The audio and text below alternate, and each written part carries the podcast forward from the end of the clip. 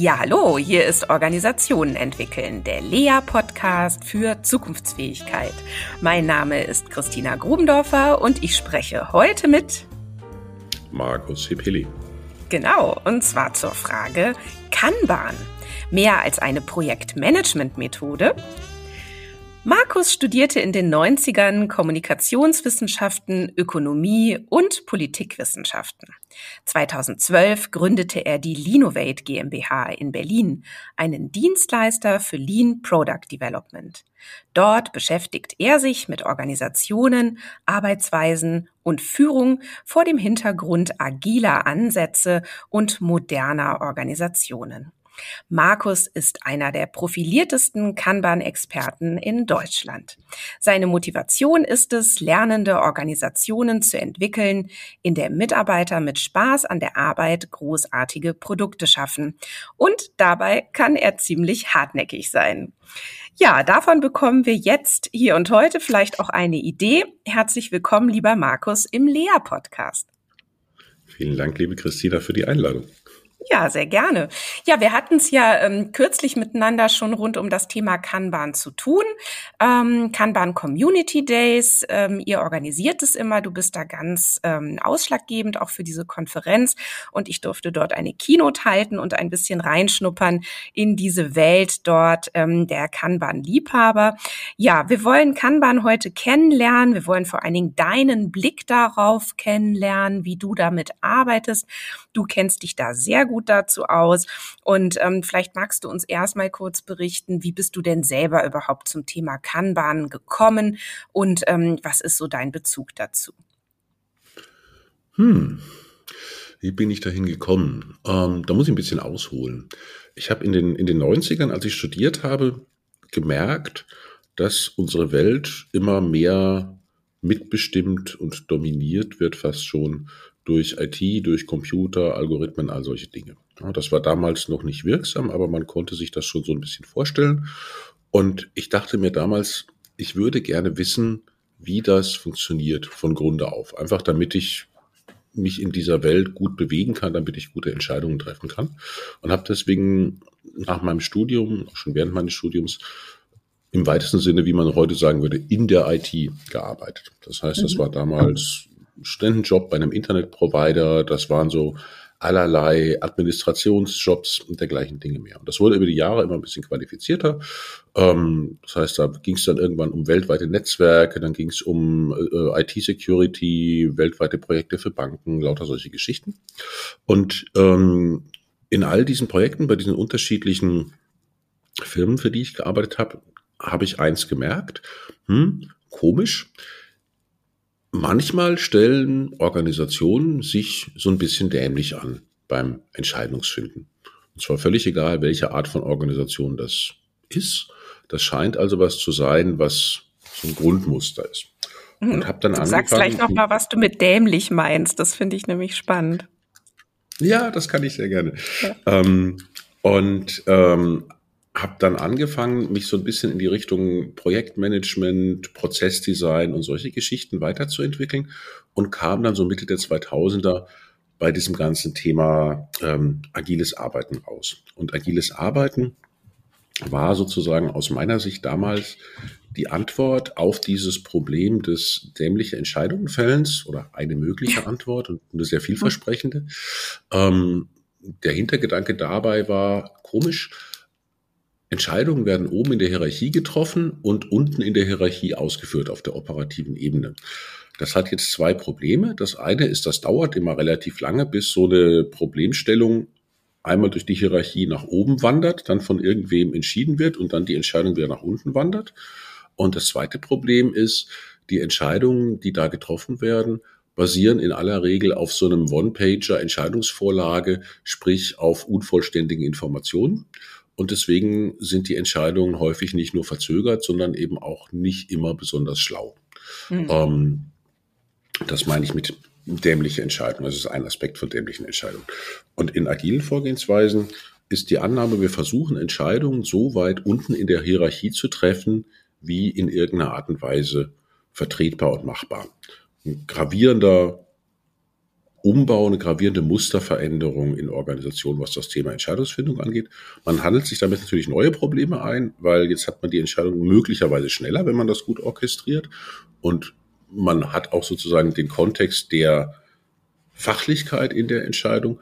Allerdings hat man nicht immer den vollständigen Organisationskontext für die Entscheidungsfindung. Also man tauscht sozusagen ein Problem durch ein anderes aus. Aber das ignorieren wir jetzt mal geflissentlich, weil tatsächlich in der Projektarbeit hat sich eben agiles Arbeiten, insbesondere Scrum damals, ähm, als sehr, sehr hilfreich erwiesen. Das Scrum war damals zu der Zeit sozusagen die vorherrschende agile Methode, ist auch heute noch die bekannteste Methode und hat wirklich Wunder gewirkt. Die, die erste große Implementierung, die ich damals begleitet habe, das war bei Immobilien Scout. Das war damals die größte Scrum-Implementierung in Deutschland. Und ähm, das war super spannend. Ja, Ein Laden von damals, wenn ich mich recht erinnere, irgendwelchen 500, 600 Leuten von klassischem Arbeiten mit Lastenheft, Pflichtenheft, all solchen Sachen umzustellen auf ein teambasiertes, agiles Arbeitsmodell, organisationsweit, basierend auf Scrum unglaublich tolle und spannende Erfahrung. Aber natürlich, weil es zum damaligen Zeitpunkt in Deutschland nicht besonders viel Erfahrung mit agilem Arbeiten oder Scrum gab, auch was, was ähm, jeden Tag aktives Lernen erfordert hat, weil wir viele Lösungen halt erst entwickeln mussten, weil niemand diese Probleme vorher hatte. Mhm. Und eines der Probleme, in das wir da gelaufen sind, war überraschend schnell, hm, Scrum skaliert nicht weil Scrum als Methode entwickelt worden ist für ein agiles Team in der digitalen Produktentwicklung. Also sprich, wenn ich irgendein Softwareprodukt entwickle, da funktioniert das großartig. Wenn du aber 15 oder 20 Teams hast, stellst du fest, hm, komisch, die Absprache zwischen den Teams, das ist in der Methode zum damaligen Zeitpunkt nicht so richtig vorgesehen und eigentlich ist das sogar durch das Design auch sehr, sehr schwierig, das auf eine konsequente und gute Art und Weise hinzubekommen. Mhm. Ähm, also skaliert nicht heißt, ähm, es lässt sich dann nicht hochziehen auf die gesamte Organisation oder heißt skalieren jetzt erstmal, es ist nicht gut für mehrere äh, parallel damit arbeitende Teams anwendbar? Ja, es ist im Prinzip ist es beides. Ne? Also vom mhm. Design her ist es damals gedacht worden, ursprünglich als es erfunden wurde in den 90ern, für ein Team. Ähm, und da funktioniert das super. Also das ganze Problem, wir ziehen das auf eine Organisation hoch oder auch nur auf fünf oder zehn parallel arbeitende Teams. Mhm. Ähm, das hat man damals überhaupt nicht im, im, Hinterkopf gehabt und dementsprechend ist das bei dem Methodendesign auch gar nicht berücksichtigt. Ja, darum also ging es ja, glaube ich, auch ursprünglich gar nicht. Ne? Also äh, genau, wenn man genau. wenn man noch mal schaut, ähm, worum ging es damals den den Erfindern sozusagen von Scrum, dann ja wohl vor allen Dingen darum, ähm, das Projektmanagement einfach besser zu machen oder ähm, irgendwie die Ergebnisse ähm, ja. schneller oder kundenorientierter hinzubekommen. Ne? Ja, also ich, ich, vermeide immer diesen Begriff Projektmanagement, weil das schon so einer der, der gängigsten und häufigsten, ich will nicht sagen Irrtümer, aber potenziellen Missverständniswege ist, die mit agilem Arbeiten ähm, verbunden werden, egal mit welcher ja. Methode. Ähm, man kann damit wunderbar Projektmanagement machen mit agilen ähm, Methoden, aber eigentlich ist Scrum eine Methode für Teammanagement, also für die Organisation der operativen Arbeit in einem Team, mhm. und zwar dauerhaft und konstant. Da können natürlich auch Projekte drin stattfinden. Das widerspricht sich nicht. Ähm, aber so der gängige Fehler ist, wir machen jetzt ein Projekt und dieses Projekt machen wir mit Scrum und in sechs Wochen machen wir ein anderes Projekt und das machen wir dann mit einem neu gewürfelten Team auch wieder mit Scrum. Und da funktioniert das dann nicht so gut, wenn man ganz viel von den Vorteilen, die man mit so agilen Vorgehensweisen hat, liegen lässt. Mhm. Ähm, genau, also auf jeden Fall stieß ich in dieses Skalierungsproblem. Da gibt es mittlerweile Wege, wie man damit umgehen kann die mehr oder weniger brauchbar funktionieren. Ähm, und ich habe noch so ein paar andere Themen gefunden, eben wo du sagst, organisationsweite Skalierung. Scrum ist halt eben Design für Produktentwicklung im digitalen Umfeld. Man kann eine Menge mehr und eine Menge andere Dinge auch damit machen, aber es ist eben nicht so richtig universell. Ich habe also gesucht, was gibt's denn da so? Und da bin ich dann eben auf Kanban gestoßen, was ein deutlich universellerer ähm, Ansatz ist als Scrum und wie viele, die heute in meinen Kanban-Schulungen sitzen, hatte ich damals auch so eine gewisse Grundnaivität zu glauben, ne, das ist ja viel einfacher als Scrum, weil es gibt viel weniger Regeln und es gibt keine Rollen. Ist ja eigentlich ganz schön. Und dann habe ich mich also in diesen Kosmos begeben, quasi wie alles in Wunderland, einmal in das Rabbit Hole Äh, ja, und bin bis heute nicht wieder aufgetaucht. Okay, na gut. Ja, Markus, du hast schon ganz viel angerissen. Ich glaube, ähm, da können wir jetzt gut ähm, einmal beginnen, den roten Faden noch äh, weiter zu spinnen, dass man noch besser verstehen kann, was ist denn nun eigentlich Kanban? Ne? Also wenn man mal so ein bisschen in die ähm, so in die, in die Social Media schaut, könnte man ja denken, Kanban, das ist einfach das Kanban-Board. Ne? Also darauf wird es ja häufig mhm. reduziert, so. Vielleicht mhm. auch vom Laien. So, das ist ja auch was, was jetzt Einzug gehalten hat, sogar in viele Familien. Ne? Also das, mhm. das Familien-Kanban-Board hängt an der Wand mit drei Spalten, ne? mit To-Do und Doing und Done. So. Und alle mhm. organisieren sich plötzlich mit so einem Kanban-Board. So. Und dann, klar, mhm. habe ich verstanden, das ist Kanban. So. Und da würdest du jetzt ja wahrscheinlich heftig widersprechen und sagen, naja, das ist vielleicht ein Artefakt.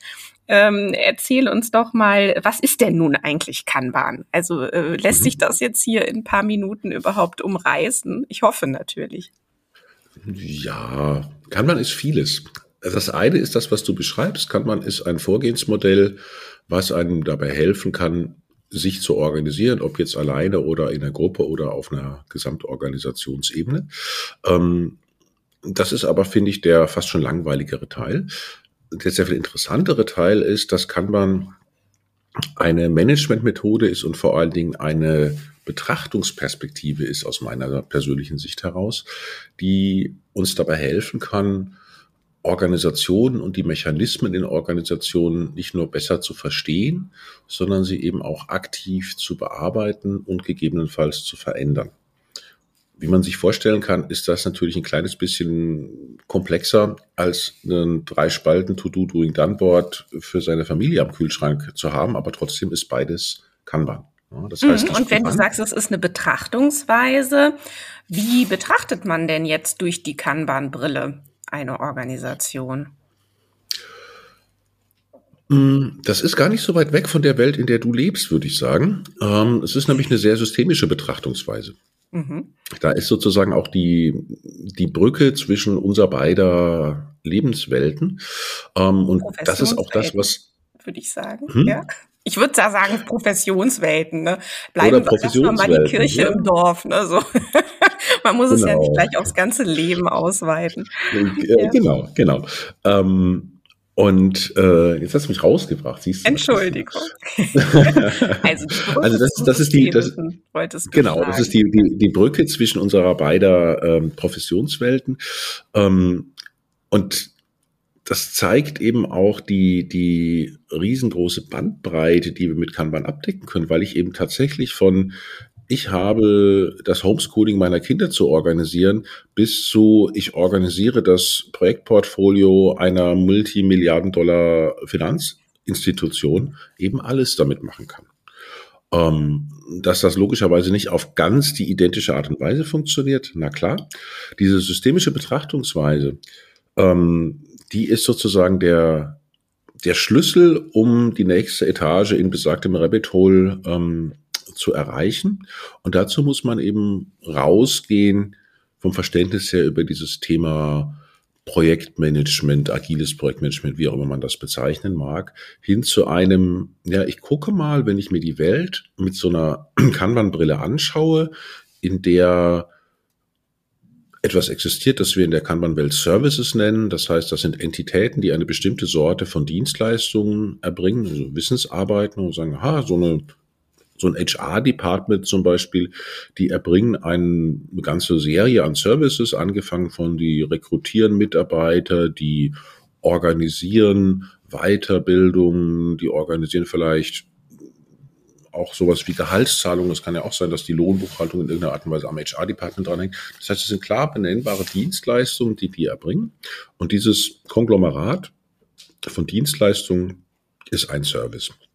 Mhm. Und wir versuchen also in der Kanban-Welt, ähm, oder zumindest also nicht in jeder Kanban-Welt und auch nicht in jedem Kanban-Verständnis, aber so in dem Common Sense-mäßigen ähm, Organisationen erstmal so ein bisschen zu verstehen, indem wir sie in Services clustern in unterschiedliche, man kann fast schon sagen, Organisationseinheiten. Der Unterschied zu dem, was wir aber kennen aus Organisationen, ist, dass in klassischen Organisationen wir so eine funktionale Trennung haben, also diesen klassischen Organisationsbaum, ne, Organigramm, was man hierarchisch immer irgendwo sieht. Und so ein Service in Kanban, der orientiert sich aber an der Wertschöpfungskette. Das heißt, es kommt irgendein Auftrag rein, entweder extern von einem Kunden äh, oder intern, kann ja auch sein. Und dieser Auftrag, der wandert dann sozusagen durch die Organisation. Wir folgen dem Krümelpfad dieses Auftrages. Und dieser Weg, den dieser Auftrag nimmt, das ist sozusagen unser Workflow. Das heißt, mhm. das ist auch einer der größten Unterschiede zwischen Kanban, wie ich es verstehe, und Kanban, wie es ganz oft verstanden wird. Es geht nicht darum, Teams zu organisieren, sondern es geht darum, Workflows zu entdecken, mhm. die typischerweise arbeitsteilig sind und die eben dem Pfad der tatsächlichen Arbeit folgen. Was man dann eben feststellt, ist, dass diese Workflows, die man da so findet, häufig beliebig unterschiedlich sein können zu dem, wie die Organisation tatsächlich aufgebaut ist. Mhm. Ja, weil es halt immer wieder Abhängigkeiten gibt. Es geht über Grenzen von Departments hinweg und hin und her und vor und zurück.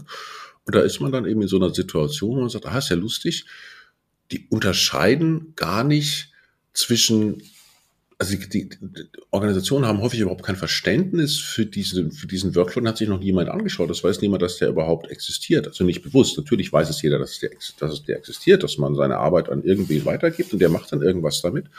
Aber das ist halt so ein über den Zaun werfen von Arbeit und aus dem Auge, aus dem Sinn. Mhm. Wir versuchen aus diesem Workflow quer durch die Hierarchie ähm, eine Wertschöpfungskette abzubilden, die dann am Ende des Tages unser Kanban-Board ist oder sein kann, wenn wir dann mit einem Board arbeiten. Ähm, und diesen Workflow eben zu optimieren auf diesen Service-Gedanken, der dahinter steht. Also was ist das, das Zweck, der Zweck dieses Services? Wie geht denn das? Welche Abhängigkeiten haben wir? Wie kriegen wir die los? Wie können wir dafür sorgen, dass wir unsere Ziele, die wir mit diesem Service verbinden, bestmöglich erreichen? Sei es, dass wir die bestmögliche Qualität wollen, sei es, dass wir möglichst schnell liefern wollen oder, oder, oder, oder.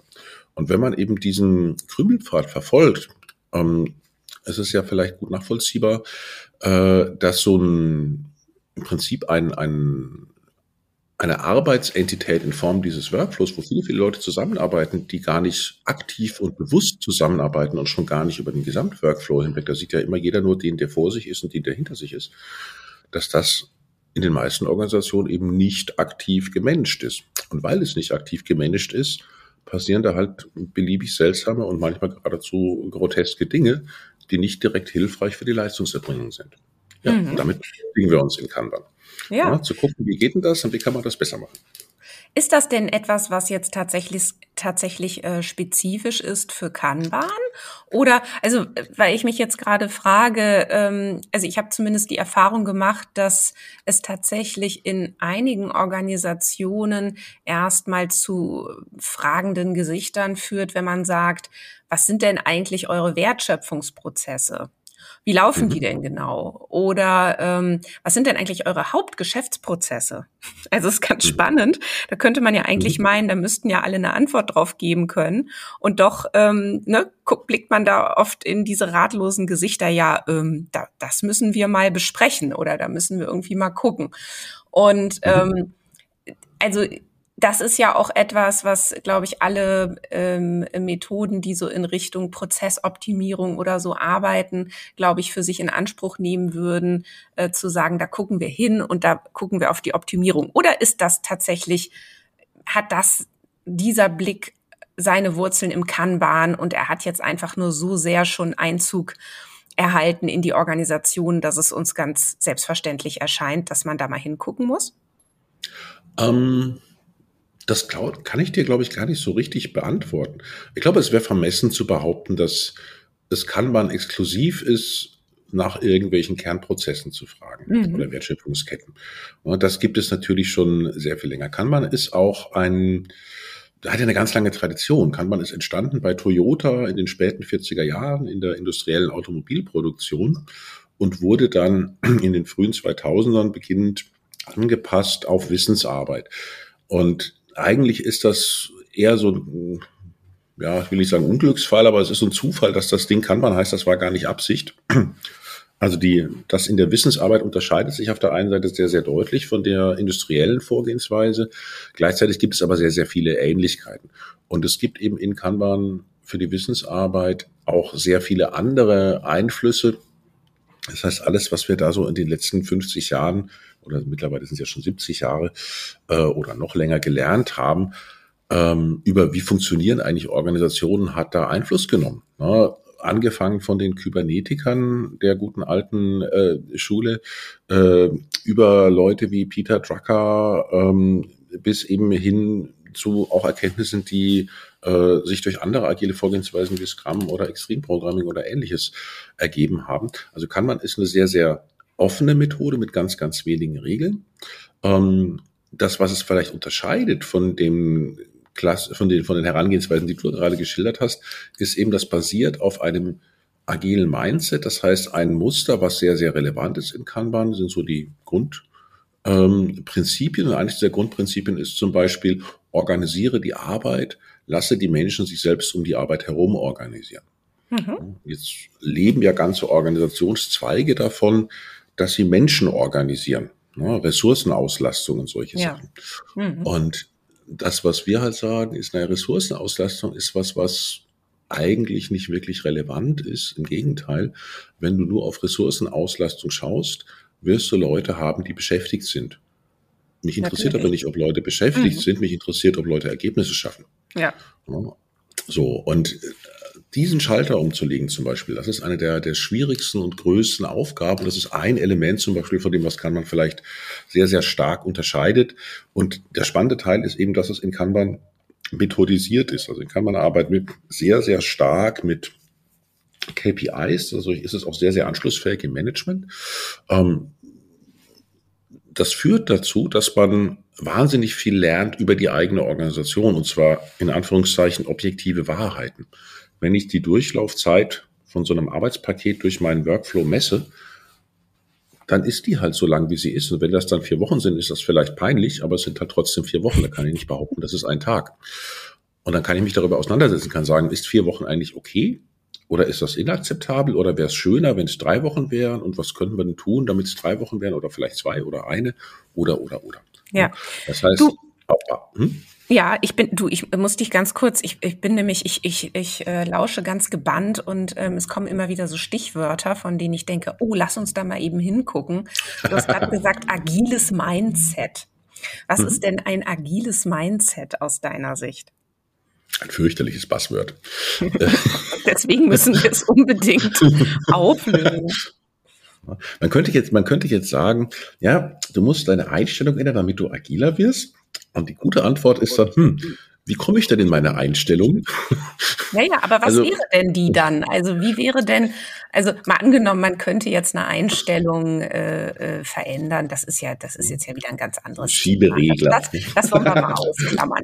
Aber sagen wir mal, da ist jemand, dem würdest du tatsächlich bescheinigen, der oder die hat ein agiles Mindset. Woran würde mhm. man denn das erkennen? Ähm, ich glaube, dass es gibt eine Reihe von Mustern. Ne? Ich habe vor vielen Jahren mal so ein, so ein agiles Reifegradmodell entworfen und da gibt es so eine Stufe, die für uns jetzt an dieser Stelle hier relevant ist. Das eine ist, ich bediene und benutze eine agile Mechanik, das heißt eine Methode wie Scrum, Kanban oder beliebige andere agile Methode. Ähm, da, deswegen bin ich noch nicht agil, nur weil ich irgendeine agile Methode verwende. Und die nächste Stufe ist eben das agile Mindset. Da transzendiere ich von dieser Methode und habe das sozusagen als Haltung irgendwo im Rückenmark, in meinen Werten, in meinen Glaubenssätzen, in all diesen Dingen, die eigentlich meine Handlungen bestimmen. Das eine ist also ein mechanisches Ding und das andere ist ein Werteding. Äh, der Übergang ist natürlich fließend und die Gefahr ist immer da, dass man zu einem deutlich zu frühen Zeitpunkt sagt, naja, die Mechanik ist mir egal, ich kann die Methode beliebig verändern, weil ich habe ja das Mindset und meistens stimmt das dann gar nicht. Also was ist so ein agiles Mindset? Das agile Mindset ist, glaube ich, bestimmt durch so ein paar Faktoren wie ich habe keine Angst vor Veränderungen. Im Gegenteil, ich betrachte Veränderungen als natürlichen Prozess und etwas, was es mit großer Freude und Neugier entgegenzunehmen gilt und was man auch nutzen kann, um Dinge zu gestalten. Also Veränderung ist eine Chance und keine Bedrohung. Mhm. Es gibt kein Statusdenken. Ne? Ähm, dementsprechend betrachte ich meine eigene Rolle auch vielleicht ein bisschen anders, als ich sie klassischen Organisationen manchmal betrachten würde, nämlich das Statusdenken ist mir völlig wurscht. Was mich interessiert, ist eigentlich, na, was kann ich eigentlich dazu beitragen, damit dieses Gesamtsystem möglichst prima funktioniert. Ob ich dafür jetzt einen bestimmten Titel habe oder ein Eckbüro oder einen Dienstwagen, ist gar nicht mal so wichtig. Es ist genauer gesagt sogar vollkommen egal. Mhm. Gleichzeitig sind wir aber natürlich alle Menschen. Ne? Niemand, der irgendwann mal ein bestimmtes Gehaltslevel erreicht hat, geht dann gerne auf ein Drittel davon runter, nur weil es der Wahrheitsfindung dienlich ist. Das muss man also schon auch ähm, realistisch halten. So, also das ist das eine. Dieses Veränderung begrüßen und sozusagen keinen keine aus Status begründeten Entscheidungen treffen, sondern zu versuchen, sachorientiert und systemorientiert zu entscheiden. Das andere ist eben dieses Thema Empowerment. Das heißt, was ich vorhin schon sagte, Entscheidungen werden möglichst weit unten in der Hierarchie getroffen. Das Prinzip der Selbstorganisation. Das heißt, Menschen sollen sich selbst organisieren ähm, oder zumindest selbst managen, je nachdem. Ähm, und dieses grundsätzlich positive Menschenbild. Wir glauben, dass jeder Mensch, der in unserer Organisation arbeitet, grundsätzlich gutwillig ist und sein Bestes tut. Einfach aus, dem, aus der Erkenntnis heraus, dass es sehr wenige wirklich böse Menschen gibt und dass eigentlich überhaupt niemand ein Interesse daran hat, zur Arbeit zu gehen, x Jahre in Folge und dort vorsätzlich schlechte Dinge zu machen. Das macht einen mhm. ja selber unzufrieden.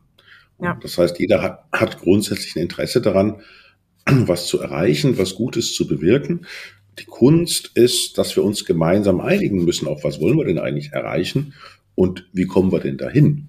Und das ist dann wiederum die Selbstorganisation. So dieses Konglomerat, daraus entsteht dann sozusagen so eine agile Haltung und man kann es aber nicht wie so eine Dr. Oetker Backmischung irgendwo reinkippen und dann eine Minute die Mikrowelle mit einem halben Liter Wasser und fertig ist das, sondern es ist Kultur. Das ist was, was über Jahre reift und was eben auch sehr individuell ist. Das ist homegrown. Ähm, von daher ist es eben so schön das wäre, nicht so einfach, das zu beschreiben, mach dies, das und jenes. Und wenn du diese drei Punkte abgearbeitet hast, dann bist du agil und hast das entsprechende Mindset. Ganz so einfach ist es leider nicht. Ja, vor allen Dingen, ich meine, wir beide haben uns dazu ja auch schon ähm, intensiv ausgetauscht. Es ist ja eh auch immer schwierig, wenn man so auf eine Seite geht ne, und sagt, das ist es so muss mhm. es sein. Ne? Also kein Mensch ist äh, frei von Ambivalenzen so und ähm, Organisationen sind es erst recht nicht. Ja, und das, äh, mhm. das heißt, da, da muss man natürlich immer gut gucken, wann ist das eine und wann ist aber vielleicht auch das andere, nämlich das totale Gegenteil davon jetzt angebracht. Ne? In welcher Situation ja. passt dies, in welcher Situation passt jenes? Und ich glaube, das wird sowohl dem Menschen als auch der Organisation sehr viel gerechter, ne? wenn man eben aufhört, da so dogmatisch irgendwelche Richtlinien vorzugeben. So musst du jetzt sein, ja, sonst, sonst genau. kannst du nicht agil arbeiten, so zum Beispiel. Ne? Genau. Also das, das ist auch das, was ich so spannend finde. Ich mache das Thema Agilität ja nun seit sehr, sehr deutlich über zehn Jahren, also 15 Jahre 20 ist es noch nicht, aber 15 Jahre hauptberuflich. Und ich lerne jeden Tag dazu. Und natürlich bin ich auch, wie fast jeder, diesen Dunning-Kruger-Effekt irgendwann mal anheimgefallen und habe gedacht, ich weiß, wie es geht. Und bin also mit einer Mission losgelaufen und glaubte irgendwelchen anderen Leuten erklären zu müssen, wie das denn so geht mit der Agilität. Ich mache das ja sogar hauptberuflich. Ich bin Berater, ich bin Trainer. Also sprich, natürlich erkläre ich nach wie vor anderen Leuten, wie das geht oder besser gesagt, wie das gehen kann. Ähm, habe aber wahnsinnig viel gelernt und habe auch eine gehörige Portion Demut gelernt, wenn man so möchte. Mhm. Ähm, und auch da ist Kanban wiederum mit so einem Grund, warum ich das mag, was ganz, ganz Großartiges.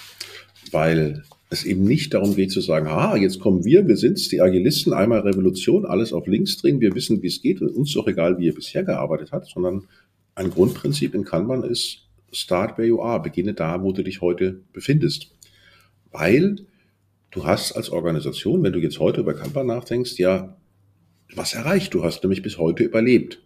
Mit anderen Worten, so ganz schlecht kann es ja nicht gewesen sein. wie du dich Ich wollte auch gerade sagen, wo soll ich auch sonst starten, außer da, wo ich gerade bin. Ne? Also ich meine, oder, äh, oder wir müssen an irgendwelche Supermächte oder Superhelden denken, die uns irgendwo anders hinschleudern, so dass wir von dort starten können.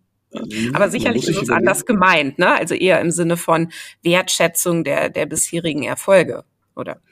Äh, genau, also auch dieses, naja, du hast bis heute überlebt, das heißt, du hast Prozesse, die, egal wie kaputt sie sein mögen, ja grundsätzlich dafür gereicht haben, dass du bis hierhin gekommen bist. Mhm. Mhm. Ähm, du musst das Rad nicht neu erfinden, sondern iteriere dich weiter von da, wo du jetzt bist, mach kleinteilige Verbesserungen, damit hast du weniger Widerstände in der Veränderung, kannst besser lernen, du hast weniger Risiko. Ähm, gleichzeitig, wenn so eine Veränderung kommt, also wenn so eine Organisation sagt, na, wir möchten jetzt mal grundsätzlich über unsere Arbeitsweise nachdenken, wir möchten jetzt mal, mal agil werden, weil, keine Ahnung, der Chef hat es auf dem Golfplatz gehört. Irgendwelche Mitarbeiter haben beschlossen, dass sie jetzt ein Feuer auf den Hof anzünden müssen, sagen, so wollen wir nicht mehr arbeiten. Warum auch immer man das machen möchte. Ähm, wenn die Entscheidung einmal getroffen ist, dann ist die Motivation natürlich groß. Dann möchte man auch mit einem Riesenschritt am liebsten vorangehen und ganz schnell eine große Veränderung machen. Das heißt, eine mhm. revolutionäre Veränderung, wie wir das so schön nennen. Das ist das, was Scrum früher war ich sage, nenne es mal Classic Scrum, so man früher Scrum gespielt hat. Da wurde also sehr klar gesagt, wenn du Scrum spielen willst, musst du diese, jene und solche Prozessveränderungen machen. Du brauchst diese und jene Meetings, du brauchst diese und jene Rolle. Und dann funktioniert das. Und wenn du das nicht machst, dann ist es kein Scrum. Ähm, was damals wunderbar funktioniert hat, in der Zeit vor 15 Jahren, ähm, wo heute, würde ich behaupten, in 80, 90 Prozent der Organisation würde dieses Vorgehen so nicht mehr funktionieren. Ich würde es auch gar nicht mehr machen, so wie ich es damals gemacht habe. Also die, das Vorgehen, was wir damals bei Immobilien Scout zum Einsatz gebracht haben, würde ich heute im weit überwiegenden Teil der Organisation nicht mehr als erfolgsversprechend sehen. Damals war es das und es war auch adäquat in der Situation, in der wir damals waren. Die Welt hat sich aber weitergedreht. Hm, was passt denn davon jetzt heute nicht mehr aus deiner Sicht? Naja, die Situation damals ohne da jetzt zu sehr aus dem Nähkästchen zu plaudern, war die ähm, Immobilien Scout war eine sehr erfolgreiche Firma, die waren Marktführer, die waren sehr stark gewachsen, ähm, hatten sich aber eben in der Produktwelt und Organisationswelt so ein bisschen festgefahren, auch in der Technologie.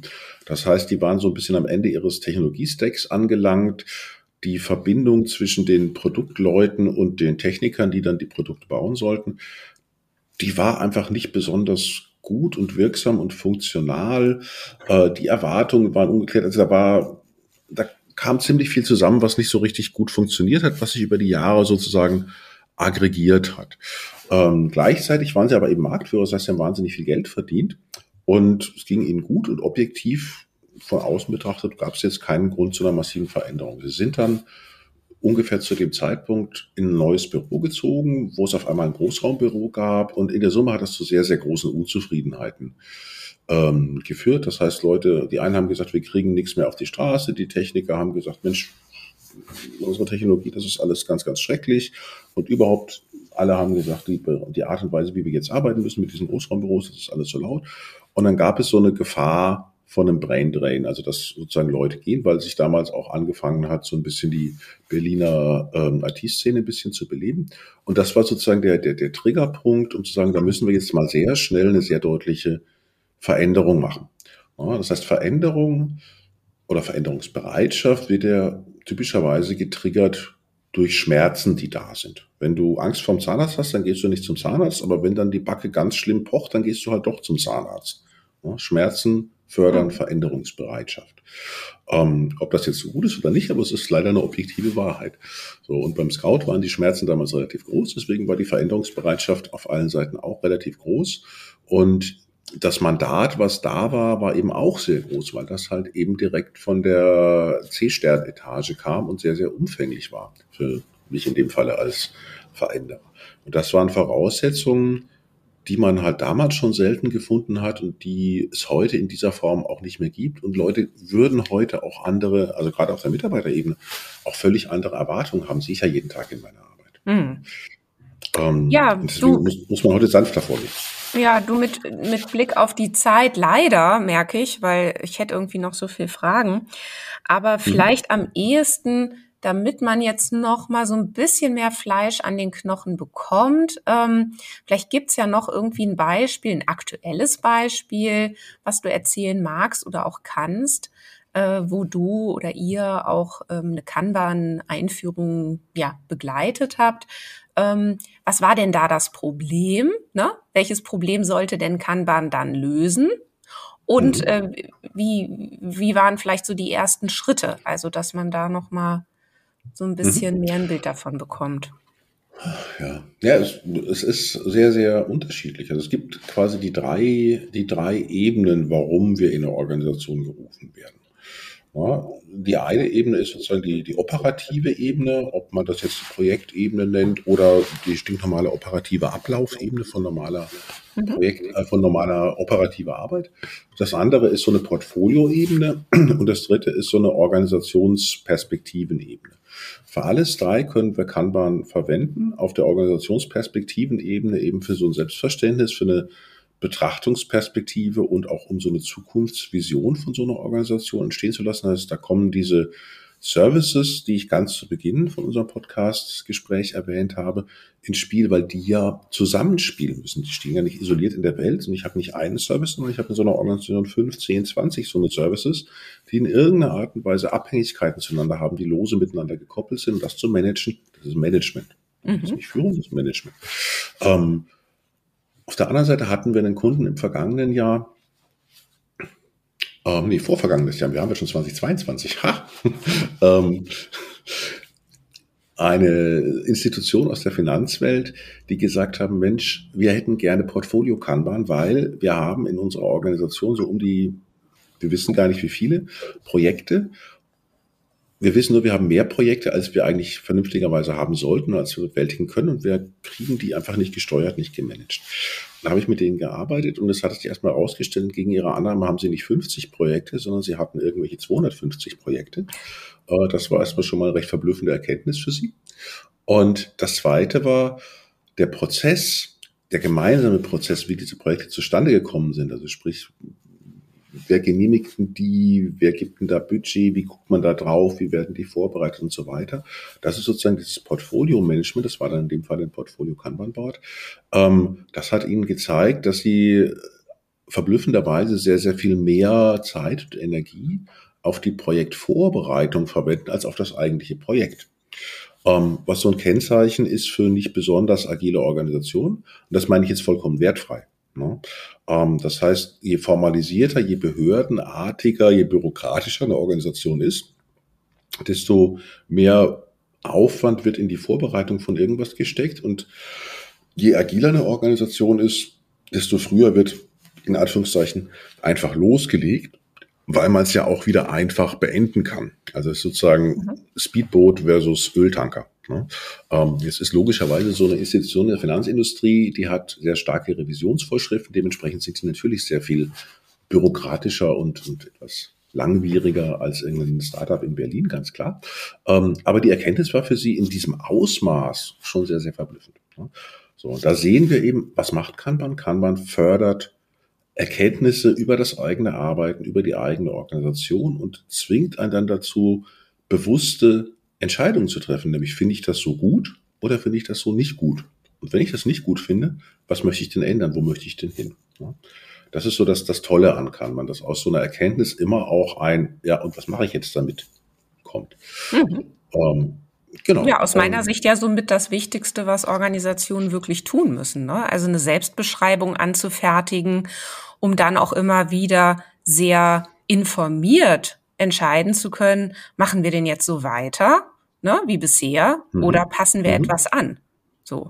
Und, genau, ähm, genau. und, und, und da scheint dann ja Kanban wirklich ein guter Zugang zu sein, äh, zu so einer Selbstbeschreibung zu kommen und scheinbar ja auch eine recht Management, ein, ein Management-tauglicher Zugang. Ne? Du hast vorhin mal so in einem Seitensatz gesagt, ähm, ja, das, äh, da arbeitet man ja auch mit Kennzahlen und darauf steht ja das Management. Das heißt, das ist da sehr anschlussfähig. So.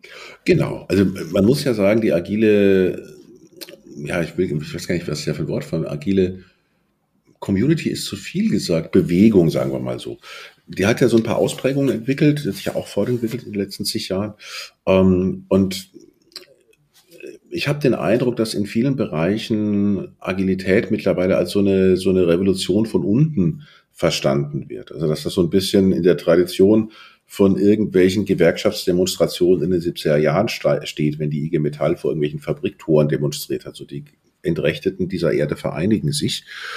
Ähm, und das sehe ich halt nicht so. Ja, Agilität, also keine Organisation wird Agilität einführen, wenn sie nichts davon hat. Agilität ist überhaupt nur erfunden worden, um Businesswert zu schaffen, dass Leute dadurch wertschätzender, besser behandelt werden, dass sie sich besser einbringen können, dass sie eine höhere Zufriedenheit haben. Das stimmt alles, aber das ist. Darum ging es eigentlich Ergebnis, nicht im ersten. Ne? Ja. Mhm. Ne? Und das ist schön, das ist großartig und wir wollen das natürlich unbedingt haben, aber am Ende des Tages wird eine Organisation nur dann agil arbeiten, wenn sie sagt, wir sind dadurch besser, anpassungsfähiger, konkurrenzfähiger, schneller, was auch immer. Also wir haben irgendeinen unternehmerischen, wirtschaftlichen Vorteil. Mhm. Und wenn jetzt so eine agile Bewegung um die Ecke kommt und sagt, aber wir sind die Entrechteten dieser Erde und hört auf uns und wir wollen uns selbst verwirklichen, dann ist das vielleicht schön, aber nicht unbedingt so wahnsinnig relevant, wenn man das mal ganz brutal sagen will. Ja. Zumindest nicht im Sinne einer unternehmerischen Entscheidung. Ähm, so. Und ja, das finde ich jetzt echt nochmal spannend, so zum, zum Schluss. Denn ähm, das, das ist auch meine Wahrnehmung. Ne? Das hat sich irgendwie sehr verselbstständigt. Agilität wird in einem Zuge genannt mit ähm, attraktiven Arbeitsbedingungen, mit Sinnfindung, mit ähm, ja, äh, äh Ent, Ent, Entmachtung von Führungskräften und, und, und. Ähm, und das sind eventuell, wenn überhaupt, sind das schöne Nebeneffekte oder vielleicht auch manchmal gar nicht so schöne Nebeneffekte, aber das war nicht, ähm, das, das war eigentlich nicht der Zweck äh, dieser Agierung. Nicht der Hauptzweck, genau. Der Hauptzweck, also es ist, ja. es ist schon ein, wenn man ganz zurückgeht, warum machen wir den ganzen Kram? muss ich immer klar machen, wie ist früher Software passiert? Irgendwer denkt sich irgendwas aus, gibt, schreibt das auf einen Zettel, was er sich so ausgedacht hat, gibt das irgendeinem Programmierer oder einer Gruppe Programmierern, die werden dann in einem Zimmer eingesperrt und dann schiebt man so lange Pizza unter der Türe durch, bis die von innen klopfen und sagen, wir sind fertig. Und dann macht man die Türe auf und dann geben die einem das fertige Stück Software und das funktioniert dann nicht so, wie man sich das gedacht hat. So hat früher Softwareentwicklung funktioniert. Das heißt, eine gigantische Verschwendung von Fähigkeiten, gigantische, groteske Kommunikationsprobleme und das aufzubrechen, war der Job von Agilität. Das heißt, das führt dazu, dass natürlich auf der Business-Seite eine Menge Dinge besser werden. Es führt aber eben auch dazu, dass ähm, Menschen wertschätzender und sinnvoller behandelt werden, weil Softwareentwickler sind ja nun mal in aller Regel sehr, sehr intelligente Menschen. Und wenn man die betrachtet wie so ein Programmierroboter, dann ist das zum einen nicht wertschätzend und zum anderen schlicht dämlich, weil man halt ihre Fähigkeiten auch nicht so nutzt, wie man es vielleicht tun könnte. Ja, ja das, das heißt, man kann nicht nur, nicht nur dämlich bei Softwareentwicklern, sondern prinzipiell äh, mit mit Genau, aber, da, aber damit ging das halt, damit ging das halt mhm. los mit diesem agilen, mit diesem agilen Arbeiten. Ja. Ähm, und deswegen ist das schon untrennbar miteinander verbunden, aber man kann halt diesen Business-Aspekt nicht trennen. Und in dem Moment, wo Agilität und agile Verhaltensweisen eben betrachtet werden als das ist irgend so eine Art äh, Revolutionsmethode für die Werktätigen, damit sie sich besser selbst verwirklichen können. Das ist zumindest in meinen Augen ein bisschen am Ziel vorbei und es ist auch nicht erfolgversprechend. Ja. Markus, vielen Dank für das Gespräch heute über und rund um Kanban. Ähm, ja, vielen Dank, dass du hier im Lea-Podcast zu Gast warst. Vielen Dank, Christina. Das hat Spaß gemacht. Schön, danke mir auch. Ja, das war Organisationen entwickeln, der Lea-Podcast für Zukunftsfähigkeit. Vielen Dank fürs Zuhören. Wie immer findet ihr in unseren Show Notes weitere Hinweise und Links zu diesem Podcast und natürlich auch auf unserer Website unter become-better.org. Bis zum nächsten Mal. Tschüss.